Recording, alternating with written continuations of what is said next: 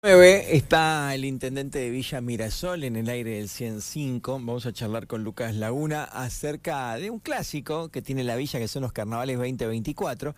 Ustedes saben que aquí eh, tenemos dos integrantes de aquella localidad, por lo tanto vemos que a menudo se hace, que mm, año tras año se mantiene, que, este 2024 es tan duro y difícil, el contexto económico también tiene su fecha, así que seguramente es un esfuerzo grande y es una alegría para el pueblo porque en definitiva hay lugares de encuentro y festivos. Lucas, Seba Castro te saluda, ¿cómo te va? Buen día. Hola, buen día Seba, ¿cómo te va? ¿Todo Bien, bien, bien, bien, Bueno, muchas gracias por, por atendernos. Eh, siempre estas cosas requieren de, de, horas de esfuerzo, más allá que deben disfrutarlas a ustedes. Y es un, un, año complejo este, así que qué bueno que lo puedan hacer de todas, de todas formas. Sí, sí, tal cual. Es un clásico, como vos dijiste, eh, ya casi 30 años de, este clásico, eh, a pulmón, a pulmón como se hace todo en los, en los pueblos chicos. Y la verdad que las, instituciones respondieron, eh, vamos a tener un importante número de, carrozas, creo que similar al, al, del año pasado.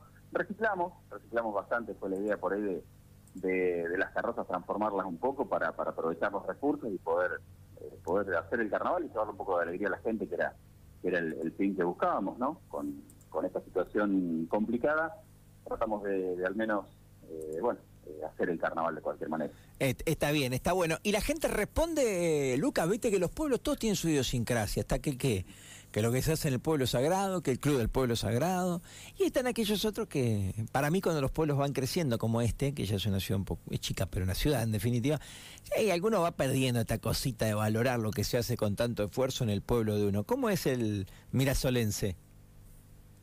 Y yo creo que colabora bastante. Eh, cada uno tiene amor por una institución y creo que al momento de, de, de que cada institución se pone a trabajar, eh, todos se enganchan.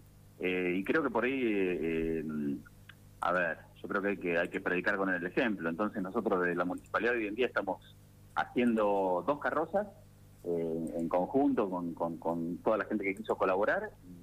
Bueno, es, la mejor manera de, de incentivar a la gente trabajando. Está bien, está eh, bien. Que estamos todas las tardes en el, en el corralón municipal armando carrozas, por ahí hay gente que nos lleva eh, algún fierrito para soldar de su carroza, no tiene un soldador y bueno, colaboramos también, así que no, nada, es, es una forma de, de, darnos una mano entre todos y, y, y, nada, lograr lograr eso que tanto nos gusta, que es, hacer el carnaval. Qué lindo, está bueno. Yo le preguntaba a la gente de Alvear si, si, logra, si tenían que contratar gente en en, en, el pueblo o si los socios, hinchas, iban y daban una mano y me decían que no, que logran, a pesar de ser un evento enorme, que todo el personal que está ahí es gente que va a colaborar, a dar una mano. La verdad que eso es espectacular.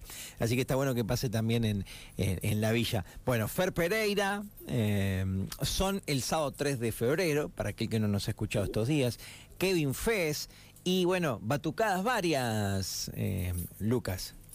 Sí, tenemos la, bueno, la batucada de los legendarios, una batucada que se armó, como siempre se arma por ahí con los chicos del, del Provida.